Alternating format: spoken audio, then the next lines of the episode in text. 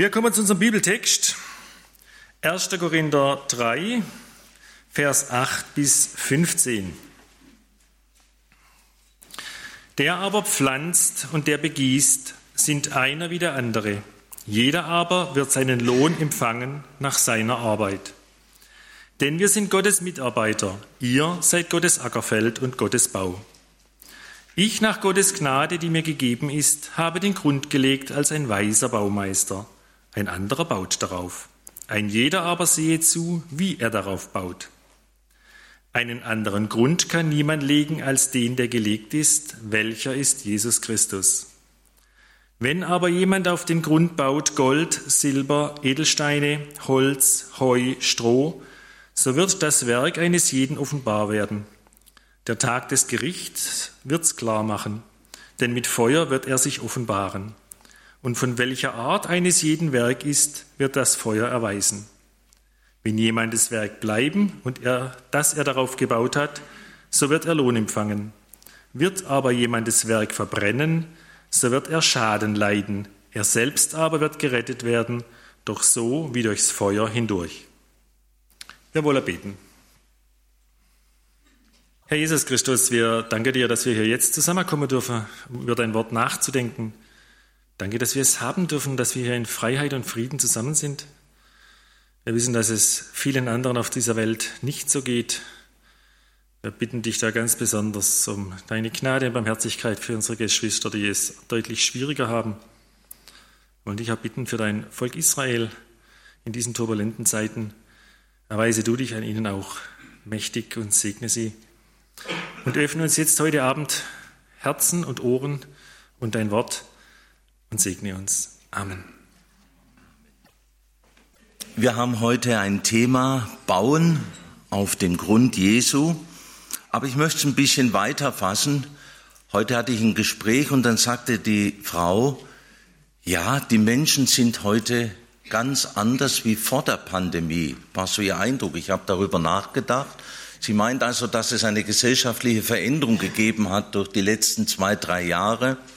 Eins ist jedenfalls wahr, die Kinderpsychiatrien sind voll, warum nun auch immer. Und die Menschen sind so, ich sag mal, wir sind ja sehr äh, abendländisch kulturbezogen und geprägt und äh, sehen nicht so richtig immer über den Tellerrand hinaus, aber zumindest was in unserem Umfeld ist, eher pessimistisch in die Zukunft. Es gibt nur negative äh, Schlagwörter, Klima, aber immer negativ konnotiert, also Klimakatastrophe, Klimakrise, Weltuntergang, drohend ein Atomkrieg und ja, das ist so das. Die Menschen hat ja schon immer die Zukunft interessiert und ich habe mir heute bei der Vorbereitung so gedacht, wie unterschiedlich doch auch die einzelnen Strömungen und Zeiten waren. Um 1900 herum, da war eine ganz andere Phase, da waren die Menschen unheimlich zukunftsoptimistisch. Da habe ich mal nachgeschaut, was damals, also so vorhergesagt wurde. Also man ging davon aus, in 100 Jahren, also jetzt schon wieder vorbei, ums Jahr 2000 wird es keinerlei Kriege mehr geben, da die Klugheit der Menschen das überwunden haben wird. Keine Krankheiten mehr, weil sie wissenschaftlich alle durch die Medizin bekämpfbar und ausrottbar sind. Die Menschen werden fliegen können. Gut, das kann man so sagen. Also nicht der Mensch direkt, außer die Treppe runter, aber mit dem Flugzeug. Besiedlung des Alls. Ja, aber den Menschen hat schon immer interessiert, was kommt. Weltweit, persönlich. Und manche nehmen dann auch okkulte Mächte zur Hilfe. Das nimmt immer mehr zu.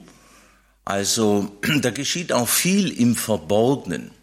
Und bin entsetzt, dass ich von echten Christen schon mitbekommen habe, dass sie, ich will nicht sagen, ohne mit der Wimper zu zucken, aber zu Kartenlegern gegangen sind oder sich ein astrologisches Horoskop äh, erstellen lassen.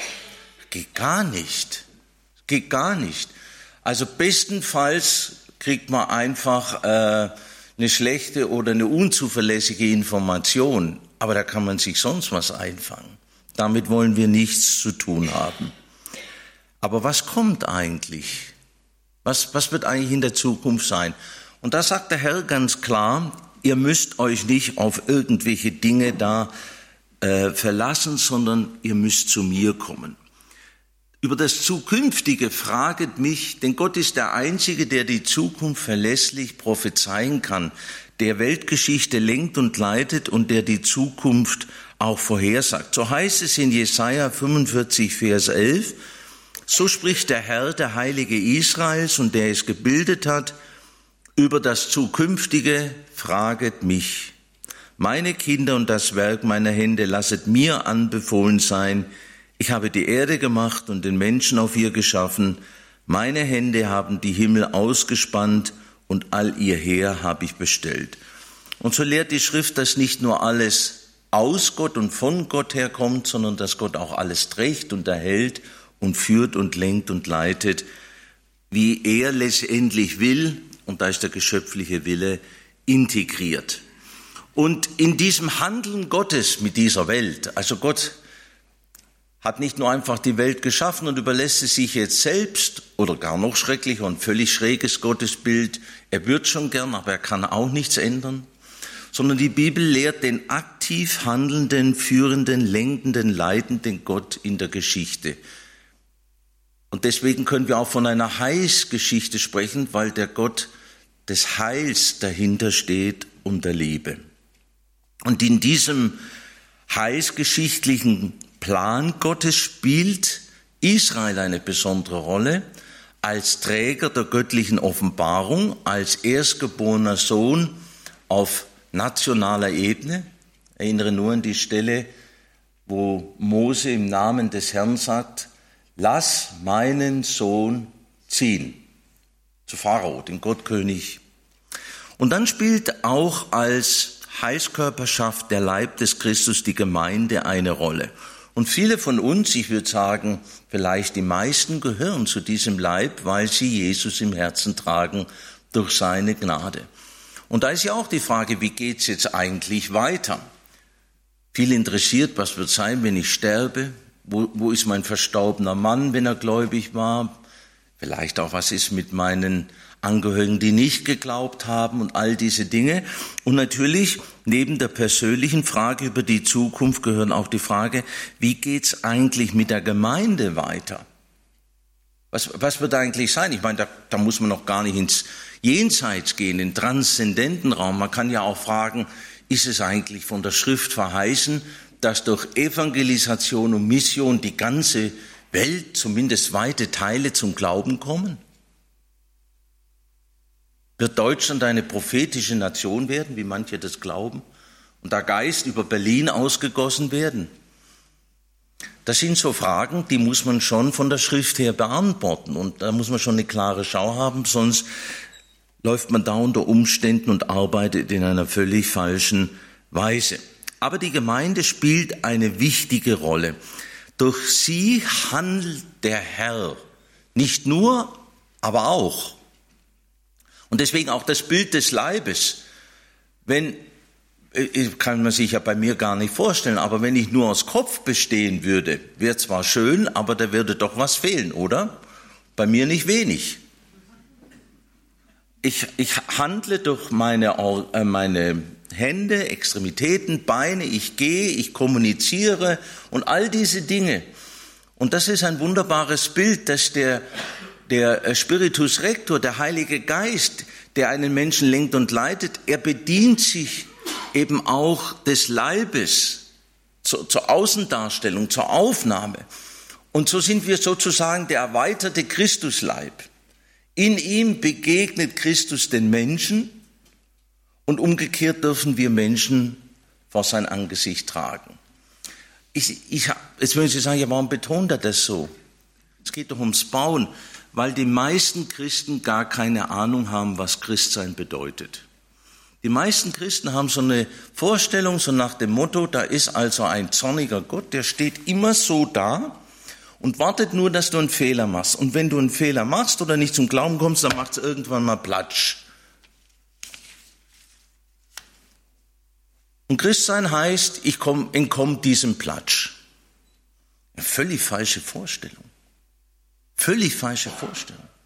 Christsein ist eine Berufung zu einem heißgeschichtlichen Beruf, Schon die Vorstellung, dass Gott so wäre, als würde er am liebsten gerne immer reinschlagen.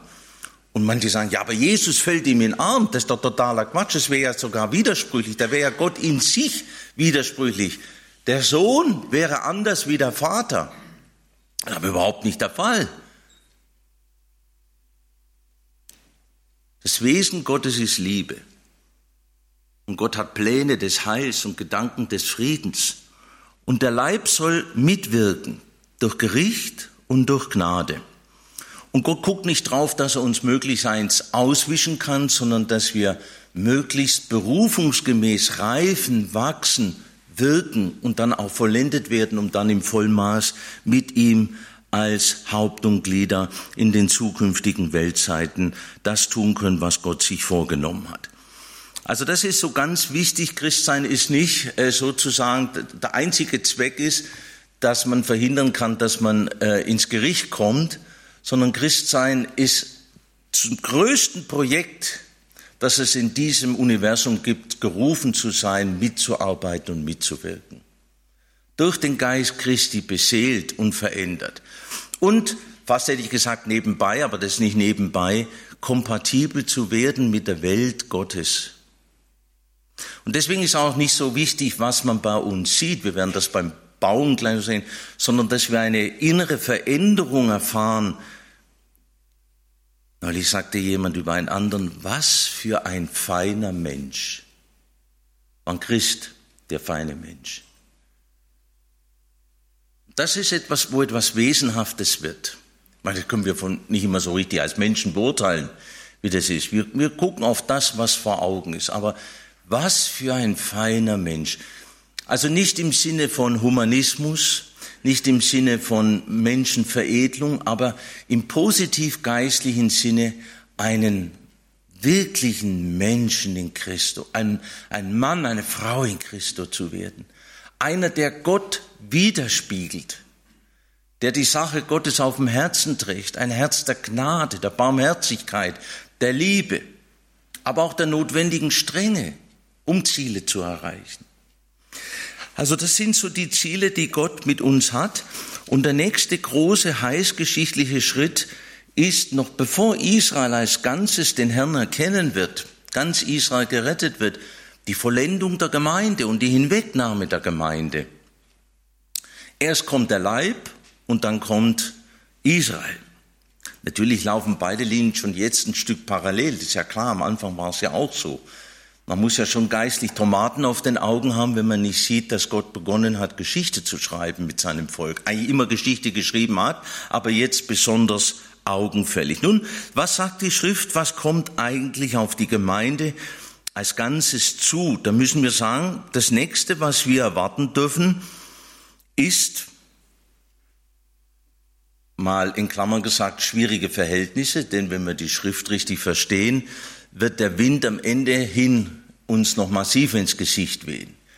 Hm, das habe ich jetzt eigentlich gar nicht sagen wollen, aber das hat mich jetzt gedrängt, das zu sagen, ja. Äh, auch einen massiven Glaubensabfall prophezeit die Schrift. Am Ende der Zeit. Und die Schrift sagt, es werden gräuliche Zeiten sein, wie sie noch nie gewesen sind. Okay, aber das wollte ich alles nicht sagen. Das war jetzt alles die Klammer. Jetzt machen wir die Klammer wieder zu. Der nächste große Akt ist dass Gott seine Gemeinde zu sich nimmt. Und er freut sich und erwartet darauf. Ich weiß nicht, ob Sie sich noch erinnern, wo Sie verliebt waren. Oder vielleicht sind Sie auch gerade verliebt.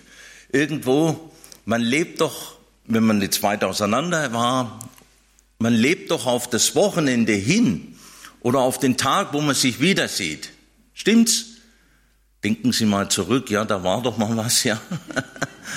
ja, doch, doch, das ist, und das ist jetzt verliebt sein, Liebe ist noch mal ein bisschen was anderes, aber so freut sich der Herr. Der sehnt sich. Also unser Hund, der ist verliebt in unsere Frau vom ersten Tag an. Da komme ich lang nicht. Frauchen, Frauchen, Frauchen. Ich frage mich immer, was bei dem Hund schiefgelaufen. Ist so.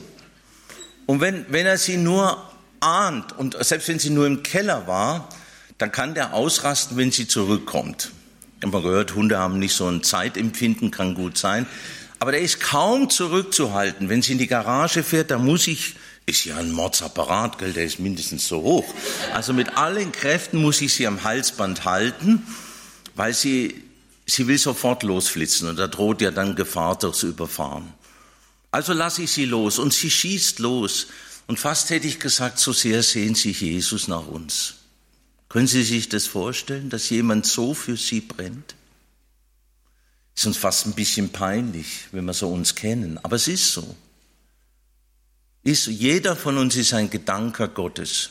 Da ist vieles schiefgelaufen, vieles schräg geworden und schmutzig geworden. Aber der Herr lässt uns nicht und er brennt in seiner Liebe. Und er wartet auf diesen Zeitpunkt, wo wir bildlich gesprochen uns in den Armen liegen werden. Ich will das nicht nur auf das emotionale Element beschränken, aber es ist wirklich eine Liebe, die für uns nicht auszuloten ist. Eine Liebe, die alles gibt. Entrückung. Wollen wir uns gleich noch kurz anschauen. Ist es überhaupt, was Entrückung ist? Haben Sie Entrückungsgewissheit? Und dann kommt der Richtstuhl Christi. Oh, ich wusste doch, da gibt's irgendwas Kleingedrucktes. Ist wie immer. Ich wusste doch gleich, als ich dieses super Schnäppchen angenommen habe und unterschrieben habe, irgendwas ist ein Haken dabei. Nein, es ist nicht, aber man muss schon wissen, was der Richtstuhl ist und was das mit dem Bauen auf dem Grund zu tun hat. Und dann gibt es das Offenbarwerden in Herrlichkeit. Schauen wir uns die Entrückung kurz an. Es ist dem Herrn so wichtig, dass er selber kommt. Aber er darf ja nicht einfach ins Kanzleramt. Manchmal gibt es Tag der offenen Tür und mir sagte auch jemand, oh, da bin ich rein und im Büro der Kanzlerin oder des Kanzlers, weiß ich, war es noch zu Gerhard Schröders Zeiten oder noch Angela Merkel, da habe ich das Beste getan, was man tun kann. Ich habe für sie oder ihn gebetet. Aber normalerweise können Sie ja nicht sagen, mein Name ist Pimpelhuber Meier, ich komme aus Klein-Kleckersdorf und ich wollte mal bei Herrn Scholz vorbeischauen. Da bleiben Sie schon beim Pförtner hängen, ja? Also vorne schon, weit vorne schon. Aber was wäre das, wenn Sie nach Berlin kommen? Herr Scholz, der Bundeskanzler sieht Sie, stürmt die Treppe herunter, stürmt nach vorne, die Bodyguards, die, die wissen gar nicht, wie ihnen geschieht, die kommen dann nur noch mit wehenden Haaren hinten drein und läuft so auf Sie zu. Ich, ich glaube, alle Mitarbeiter des Kanzleramts, es sind ja nicht wenige, würden sich die Nasen platt drücken, wer kommt da jetzt? Haben wir noch nie erlebt. Der Chef, guck mal, guck mal, der Chef persönlich. Das soll nur ein kleines Bild sein. Gott kommt selber. Das, das ist Familiensache. Ein Fürst empfängt seine Kinder nicht durch seinen Hofmeier, gut, Merowinger Zeit, oder durch irgendeinen Verwalter oder irgendeinen Ministerialbeamten oder sonst irgendwas. Ein Fürst empfängt seine Kinder selber. Und so heißt es in unserem Text, der Herr selber. Und der Herr selber wird herabsteigen. Ich lese uns einmal diese Passage, die Paulus geoffenbart wurde. Wir wollen euch aber, Brüder, 1. Thessalonicher 4, Vers 13, wir wollen euch aber, Brüder, nicht in Unkenntnis lassen über die Entschlafenen damit ihr nicht betrübt seid wie die übrigen, die keine Hoffnung haben, keine Erwartung haben. Denn wenn wir glauben, da ist schon das Eingangstor, wer wird entrückt? Wenn wir glauben, dass Jesus gestorben und auferstanden ist, also wenn wir an die Person und das Werk Jesu glauben, nicht nur für wahr halten, sondern uns darauf einlassen, uns daran binden. Wenn wir glauben, dass Jesus gestorben und auferstanden ist, wird auch Gott ebenso die Entschlafenen durch Jesus mit ihm bringen. Also die Geschwister, die schon heimgegangen sind. Die bringt er mit. Denn die sagen wir euch in einem Wort des Herrn, dass wir, die Lebenden, die übrig geblieben sind, bis zur Parousie, Ankunft des Herrn, den bereits Entschlafenen keineswegs zuvorkommen. Also wir kommen zusammen zum Ziel. Die einen sind schon in einer Vorstufe beim Herrn und wir kommen dann dazu. aber keiner hat einen Vorrang. Die heimgegangenen Gläubigen wachsen drüben mit, reifen drüben aus. Meine feste Überzeugung haben Anteil an dieser Welt, auch einen Dienst an dieser Welt, aber wir sollen die Verbindung nicht suchen. Und wir dürfen uns hier bewähren und zur Ausreife kommen. Und so wächst der ganze Leib zur Fülle heran. Und wenn der Herr aus dem Thronhimmel vom Vater das Go bekommt, dann steigt er in den Lufthimmel herab und bringt die Entschlafenen mit sich. Und die Lebenden, so geht's dann weiter, die übrig bleiben bis zur Ankunft des Herrn, die wird er mit einem Befehlsruf bei oder mit der Stimme eines Erzengels, bei oder mit dem Schall der Posaune Gottes herzurufen. Danach werden wir, die Lebenden, die übrig bleiben, zugleich mit ihnen entrückt werden in Wolken dem Herrn entgegen und in die Luft. Und so werden wir alle Zeit beim Herrn sein. Macht euch Mut mit diesen Worten. Das ist doch wunderbar. Und es ist immer wieder, wenn, man kann einen ja auch so ein bisschen depressiv werden. Ja, man darf gar nicht zu viel Nachrichten heute gucken und zu viel Information haben. Ich bin leider so ein Informationsjunkie. Aber das kann er ja auch ganz schön runterziehen. Geht es Ihnen vielleicht auch manchmal so? Und da braucht man was, was den Blick nach oben hebt. Und Daniel Mull, mit dem ich ja zusammen, also mir gesagt, der hat es fast allein gemacht, krankheitsbedingt von mir, das Seminar in den Tagen hat, der hatte am ersten Abend so eine schöne Sache gesagt, die mich so äh, imponiert hat. Und er hat gesagt, ich unterstelle es einfach mal, dass das stimmt, weil dir vertraue ich, dass die Tauben, werdet wie die Tauben, ohne falsch. Aber dass die Tauben, das Bild für den Heiligen Geist, auch äh, Augen haben, die eine Sache klar fokussieren können und ihren Blick darauf richten. Und so sollen wir dem Herrn entgegengehen. Habe ich es richtig wiedergegeben? Finde ich schön. Und wenn mich dann so eine Welle runterdrückt, oh wei, was wird mit den Kindern, mit den Enkeln sein, wie wird alles kommen? ist ja gar nicht weit weg, zwei, dreitausend Kilometer entfernt, werden Menschen gefoltert, Frauen vergewaltigt, müssen Menschen in der Kälte ausharren. Es findet ein sinnloses Sterben statt. Und hundert Meter weiter wird gelitten und gestorben im Krankenhaus. Und wenn so eine Welle einen niederdrückt, aber der Herr, Taubenaugen, aber der Herr, das Ganze hat ein Ziel und wird ein Ende haben. Und es kann noch schwer werden, aber ich weiß, wo ich hingehe. Und Sie doch auch. Und dann freue ich mich. Und manchmal denke ich, lieber jetzt als später. Geht Ihnen das auch manchmal so? Lieber jetzt als später. Ja, ermuntert euch mit diesem Mann. Er kommt selbst, er nimmt uns zu sich. Das ist wunderbar, dass die Glaubenden vom Herrn heimgeholt werden. Und er wird sich um alles kümmern, was darum ist. Ich mache mir da gar keine Gedanken.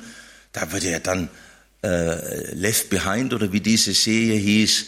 Da, wenn der, der Pilot entrückt wird, stürzt dann die Maschine ab und so, mache ich mir null Gedanken. Gott macht das alles richtig und ob ungläubige Kinder und Familienangehörige mit entrückt werden und dort dann bewahrt werden oder nicht, mache ich mir auch keine Gedanken, denn Gott kümmert sich um alles und wird alles in seiner Hand haben und wird so machen, dass ich sage, herzlichen Dank. Aber dann kommt eine Stelle, die einem vielleicht, da habe ich ja vorher vom Kleingedruckten gesprochen, wieder ein bisschen Angst machen kann. Da kommt dann, und dann werden alle offenbar werden vor dem Richtstuhl Christi. Ich lese mal 2. Korinther 5, Vers 10. Und wir müssen ganz klar fokussieren und sagen, hier geht es nicht um alle Menschen, die vor dem Richtstuhl Christi offenbar werden müssen, sondern in 1. Korinther 3 und in 2. Korinther 5 geht es um Christen, die nach der Entrückung vor dem Richtstuhl Christi offenbar gemacht werden müssen. 2. Korinther 5, Vers 10, denn wir müssen alle vor dem Richterstuhl des Christus offenbar werden, auf dass ein jeder empfange, was er im Leibe getan, nachdem er gehandelt hat, es sei Gutes oder Böses. Und Stefan Göbel hat uns ja den Text gelesen, 1. Korinther 3,11, denn einen anderen Grund, Baugrund, Fundament, Basis kann niemand legen, außer dem, der gelegt ist, welcher Jesus der Christus ist. Wenn aber jemand auf diesen Grund baut Gold, Silber, köstliche Steine, Holz, Heu oder Stroh, so wird das Werk eines jeden offenbar werden, denn der Tag wird es klar machen, weil er in Feuer geoffenbart wird. Und welcherlei das Werk eines jeden ist, wird das Feuer bewähren. Wenn das Werk jemandes bleiben wird, das er darauf gebaut hat, so wird er Lohn empfangen. Wenn das Werk jemandes verbrennen wird, so wird er Schaden leiden, er selbst aber wird gerettet werden wie durchs Feuer. Und da ist es so, dass immer wieder Glaubende auch so ziemlich unsicher werden. Ja, ich bin gerettet, aber was wird am Richtstuhl Christi sein? Werde ich da doch durch den Rost fallen? Werde ich da doch auf der Waage Gottes als zu leicht befunden werden? Werde ich dann am Ende doch noch von Gott verdammt werden? Wir müssen ganz klar sagen, hier geht es überhaupt nicht mehr um Verdammnis oder um Errettung, denn die, die entrückt werden und vor dem Richtstuhl Christi erscheinen, das sind alles Gerettete, das sind alles Familienmitglieder, das sind alles Kinder Gottes. Es geht nur noch um die Bereinigung von Dingen, die in diesem Leibesleben geschehen sind, die noch nicht geklärt sind. Dinge, die geklärt sind, werden da überhaupt nicht mehr zur Sprache kommen. Denn Paulus sagt im Epheserbrief und auch an anderen Stellen, das, was ins Licht gestellt wird, ist Licht. Und das wird auch von Gott nicht mehr hervorgeholt. Vergeben ist vergeben und vergessen. Das können wir ja nicht, ja?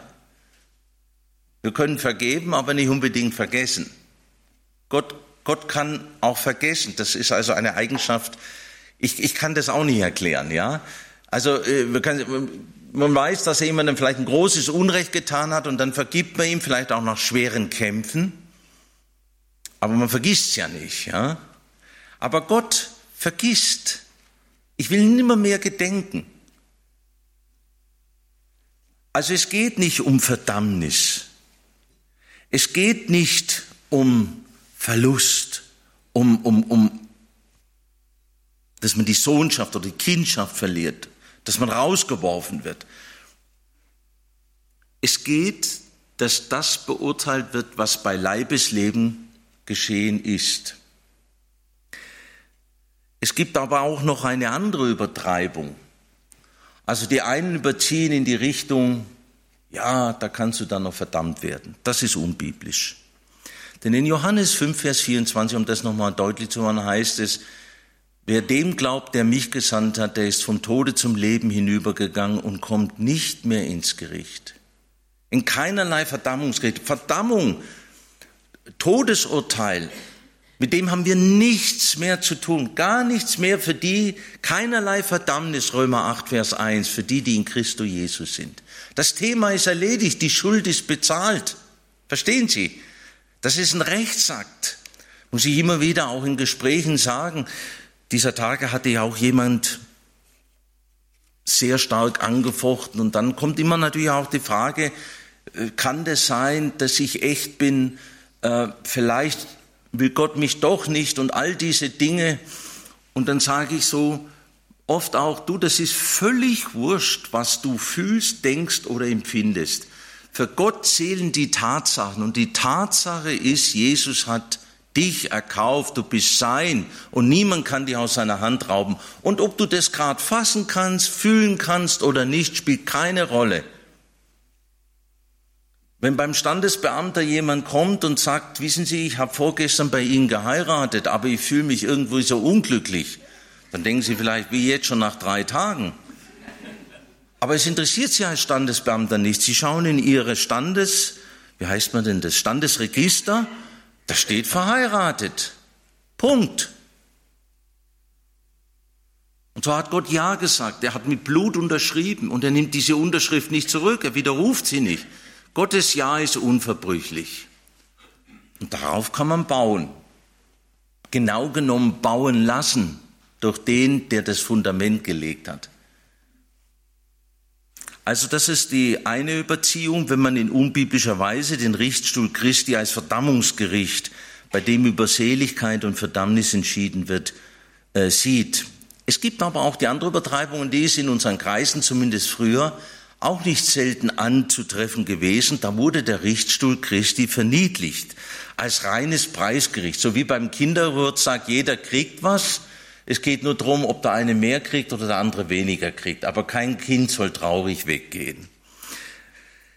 Nein, es werden auch schmerzhafte Dinge dort geschehen. Aber alles aus Liebe.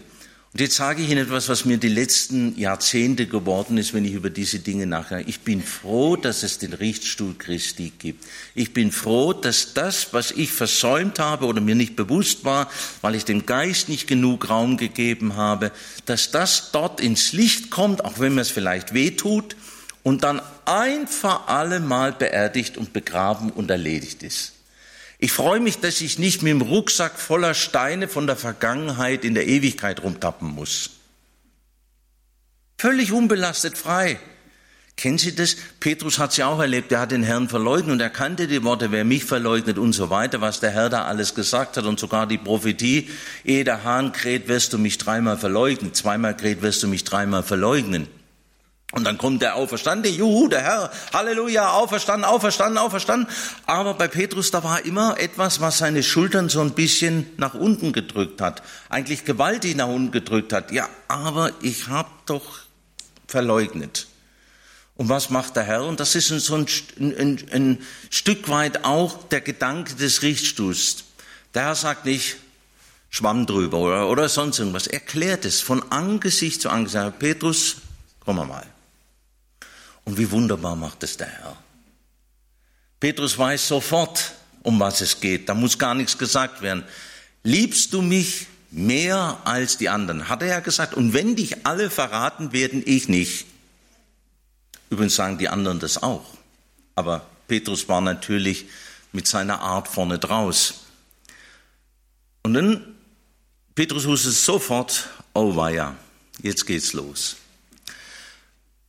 Und wie vorsichtig seine Antwort. Ich sag mal, dieses Großmaul, also bitte, feiner Kerl, aber er ist halt manchmal auch zu schnell mit dem Mund gewesen. Wie vorsichtig er plötzlich wird. Er sagt, du weißt, dass ich dich lieb habe. Er antwortet im Griechen übrigens noch mit einer geringeren Form der Filio, der Freundesliebe. Er, er wagt gar nicht zu sagen, ich habe dich lieb, wie Gott einen Menschen lieb hat oder einen, jemand lieb hat. Dreimal für jede Verleugnung wird er, es variiert im griechischen Text ein bisschen, aber es mag uns jetzt nicht weiter beschäftigen. Und dann ist die Sache geklärt. Weide meine Lämmlein, weide meine Schafe, ist Einsetzung, Bestätigung als Hirte. Gott ist treu, darauf kann man sich verlassen, aber erklärt die Sache. Und ist schön. Und danach kann ich mir vorstellen, ging es dem Petrus wie mir, wo ich mal wirklich auch ein, ein Bock geschossen habe und bin zu einem Bruder gegangen, auch mit hängenden Schultern ist ja schon schlimm, wenn man dann immer so, man will ja immer so fromm dastehen und da muss man etwas sagen, wo man so überhaupt nicht fromm war, sondern super fleischlich. Ich meine, Sie mögen das nicht kennen, ich kenne das. Und ich bin da mit hängenden Schultern gegangen und dann hat der Bruder das so wunderbar gemacht und mir die Gnade und Vergebung zugesprochen. Sie, das können Sie sich jetzt wirklich nicht vorstellen, aber ich bin wie eine Feder hinuntergehüpft, die Treppen. Wie eine Feder, da fielen, und das ist für mich Richtstuhl. Natürlich tut's weh.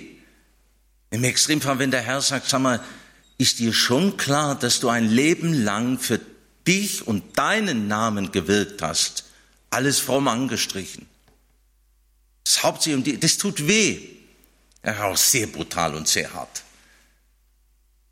Aber es muss alles sein. Nun, ich denke nicht, dass das vielleicht im Extremfall bei jemandem sein wird, aber und da komme ich jetzt auch wieder ein bisschen zurück auf den Kindergeburtstag und relativiert das, was ich gesagt habe. Denn im zweiten Korintherbrief steht, dann wird ein jedem sein Lob werden. Also es wird in jedes glaubenden Leben irgendetwas geben, was die Liebe auswirken konnte. Gold, Silber, edle Steine. Aber Holzbauten müssen verbrennen. Es, es geht gar nicht darum, dass Gott sagt, ja, siehste, wollte nur mal sagen, da habe ich doch recht gehabt. Sondern er möchte wirklich, dass wir geklärt, rein, unbelastet jetzt für ihn wirken können. und dass die, die er besonders benutzen will, nicht noch Ballast mit sich rumschleppen. Denn das, was sie jetzt tun, das ist ja nicht die Botschaft, so liebe Leute, schaut mal her, wir sind die Elite, die hat Gott zuerst berufen und wir haben es geschafft. Ihr seid natürlich nicht so gut wie mir, aber ihr könnt es auch schaffen, wenn ihr euch doppelt so sehr anstrengt. Das ist ja nicht die Botschaft. Die Botschaft ist, Paulus sagt, ich bin der, Luther übersetzt, der vornehmste Sünder, der erste der Sünder. Also kennen Sie beim 100-Meter-Lauf, wenn die die Brust immer so rausstrecken, ja? Irgendein Körperteil, ich weiß was geht, die Lückenkämper hat doch die Europameisterschaft und die hat sich doch ins Ziel gehechtet und dabei noch ganz schön verletzt. Es geht nicht darum, dass wir sagen, wir sind doch besser und schaut mal uns an. Vielleicht schafft das doch auch, ist zwar nahezu unmöglich, aber es geht doch darum, Mensch, vorzeitig der Erste der Sünder, der, der die Brust ganz vorne hat, im Sünderschwettlauf, sagt Paulus, da bin ich vorne dran, auf dass die Gnade Christi an mir als Modell offenbar wird. Das ist unsere Botschaft. Nicht, dass wir sagen, oh, ich bin ja stolz drauf. Guck mal, der hat nur zwei Ehebrüche, ich habe vier. So nicht, so nicht. Aber da ist ein begnadigter Sünder, der ein tiefes Erbarmen hat mit denen, denen er jetzt begegnet. Und der, dessen Botschaft ist, so bin ich und das hat Gott aus mir gemacht. Das ist die Botschaft der Bibel, das hinauszutragen. Und das spüren übrigens die Menschen auch jetzt schon, ob wir in der Haltung, ich bin ein guter Frommer, der sich auch mal mit dir schmutzigen Sünder einlässt, einem Menschen begegnen oder ob wir sagen, du, ich bin eigentlich genauso wie du, ehrlich gesagt eigentlich noch schlimmer. Aber ich habe einen kennengelernt, der alles anders machen kann. Und das spüren die Menschen, ob wir ihn von oben begegnen oder auf Augenhöhe. Also Richtstuhl Christi, es geht nicht um Verdammnis. Dafür spricht schon das Wort, Bema war eigentlich der transportable Richtstuhl. Ein Gerichtsort war nicht nur ein Gerichtsgebäude im Römischen Reich, sondern überall, wo der Statthalter, der Prokonsul, äh, diesen portablen Richtstuhl, das war äh, eigentlich nur ein einfacher Stuhl, aufgeschlagen hat, wurde damit formell etwas zum Gerichtssaal, zum Gerichtsort mit einem Richter, mit Anklägern und mit einem Angeklagten. Ort der Beurteilung. Es geht nicht um Verdammnis. Ich, ich muss es immer wieder sagen. Es geht nur, dass Gott Dinge loben möchte oder tadeln möchte. Es wird ins Licht gestellt.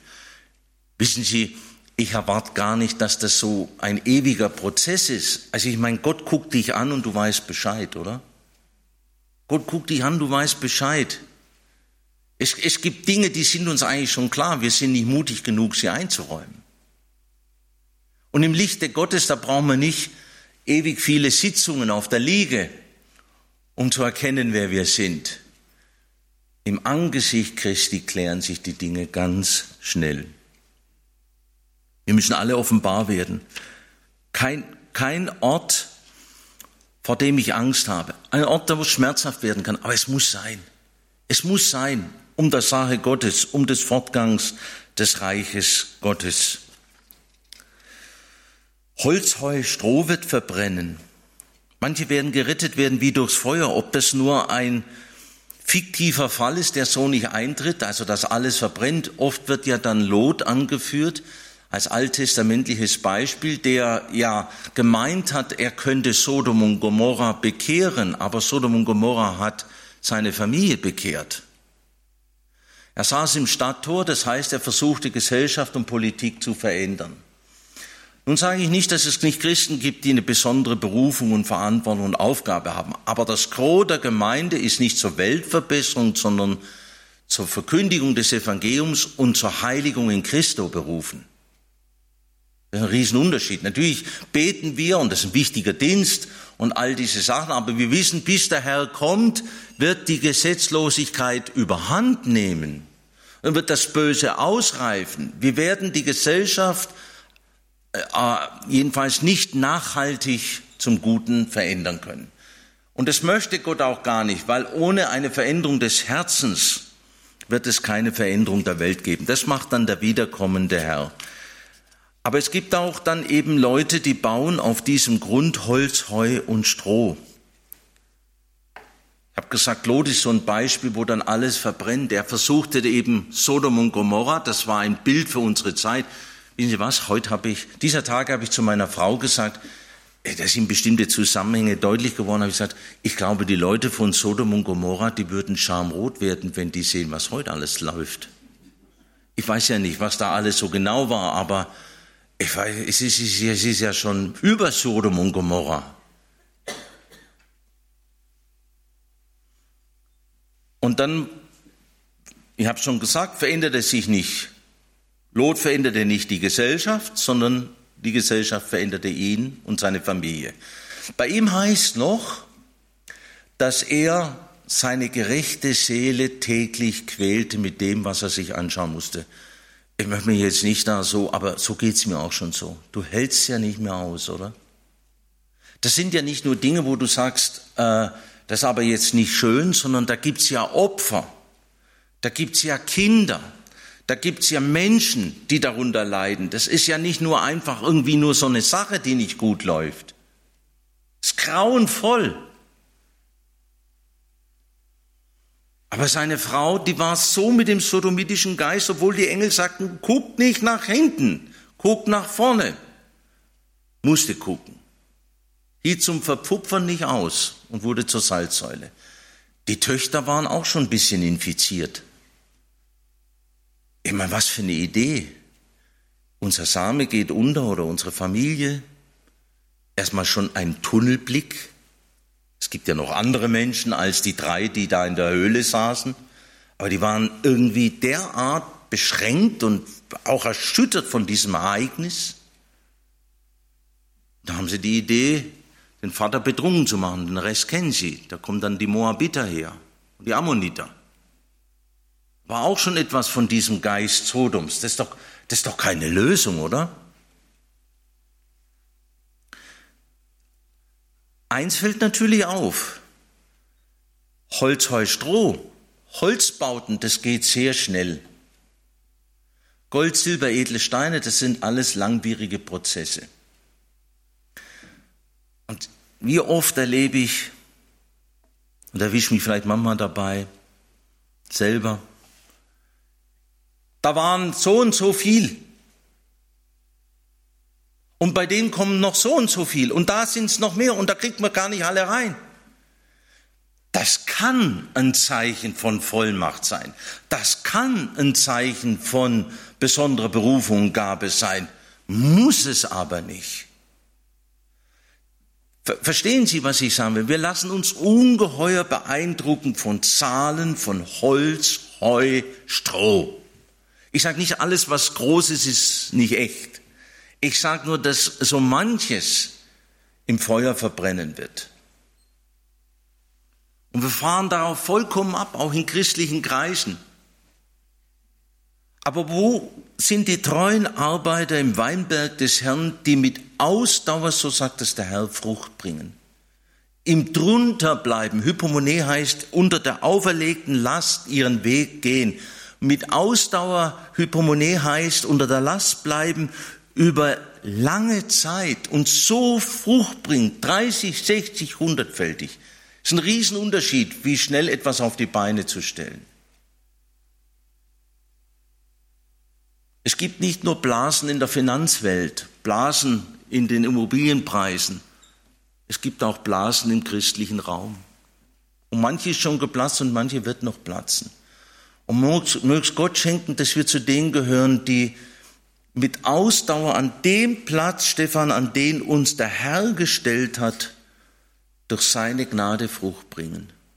Und es kann sein, dass man das gar nicht groß sieht. Ein feiner Mensch. Feines Herz. Der strahlt etwas. Aber bei dem sind keine Massen.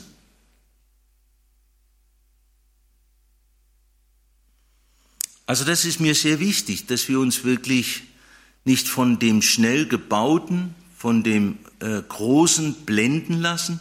Wie gesagt, ich schließe nicht aus. Es gibt auch Sachen, die der Herr, denken Sie, Great Awakening in den USA, 18. Jahrhundert, 19. Jahrhundert, es gab große Erweckungen, äh, Irland, äh, auch in Deutschland, Siegerland und so weiter, kann man nicht sagen, alles, was groß oder was viele Menschen betrifft, ist nicht vom Herrn. Aber wir leben in der Endzeit und dann sind solche Dinge doch sehr selten.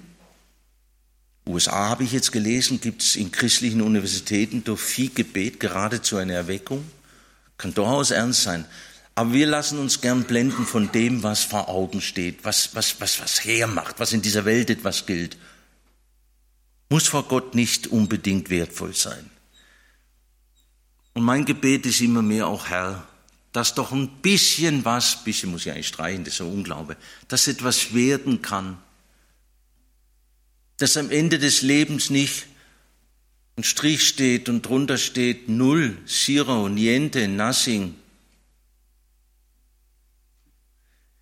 Verstehen Sie, es geht ja gar nicht darum, dass man jetzt da mit dem Orden im Himmel rumläuft, sondern es geht doch darum, dass ich doch mein Leben nicht verdrödeln möchte.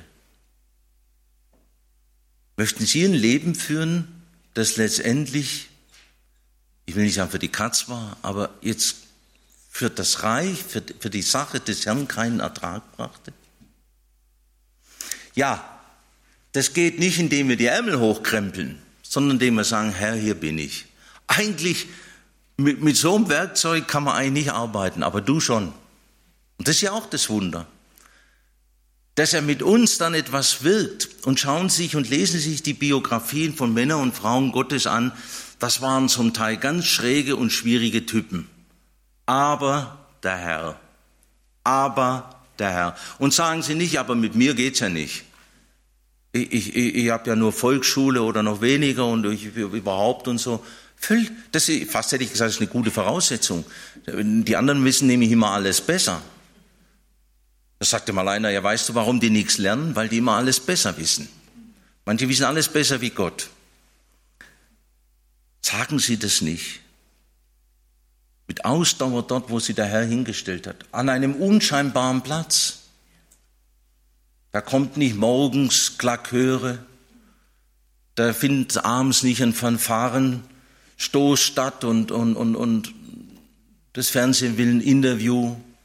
Wie hast du heute deinen Tag verbracht? Interessiert eigentlich keinen groß. Aber der Herr sieht in das Verborgene.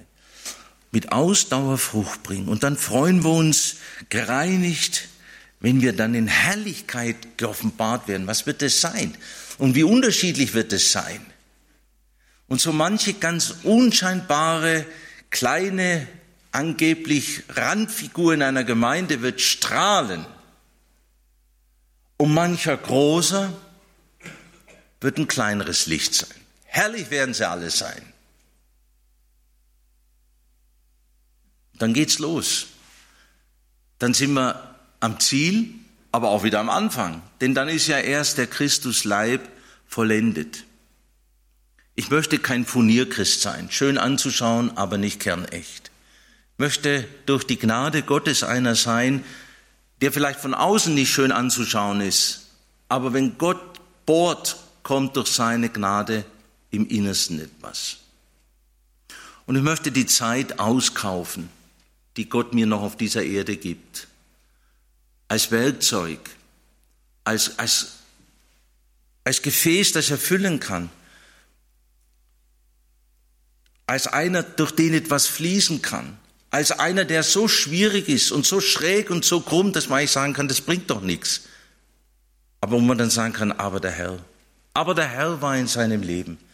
Ich will schließen, indem ich von Ewald Rau und Johannes Rau die Grabinschrift zitiere. Beide, Johannes Rau hat es von seinem Vater, dem Prediger, übernommen. Johannes Rau, der spätere Bundespräsident, haben drin haben auf ihren Grabstein schreiben lassen, auch dieser war mit Jesus. Ist das nicht ein schöner Satz? Nicht, der war auch ganz toll und was der alles gemacht hat, sondern auch dieser war mit Jesus. Und das wünsche ich Ihnen und das wünsche ich mir. Amen. Wir wollen beten. Herr Jesus, wir danken dir, dass du so bist, wie du bist. Treu, barmherzig, gnädig, geduldig. Und dass du dass du in uns und an uns wirken und handeln willst zu deines Namens Ehre, dass etwas werden darf, auch an der Frucht des Geistes in unserem Leben, dass wir ein Segenskanal werden dürfen, dort, wo du uns hinstellst, in unserer Familie, in unserer Ehe, der Gemeinde, egal wo, Straßenverkehr, wenn wir einkaufen, dass wir dich repräsentieren, nicht unseren Namen groß machen, nicht selber uns wichtig nehmen, sondern deinen Namen verherrlichen, deinen Namen heiligen, deinen wunderbaren Jesus-Namen in die Mitte stellen. Und da schenk uns auch als Werk hier, dass dein Name verherrlicht und geheiligt wird. Und so danke ich dir und danken wir dir für all die Treue in unserem Leben und auch für unsere Gemeinde und überall, wo die Deinen sind. Auf dich ist Verlass. Amen.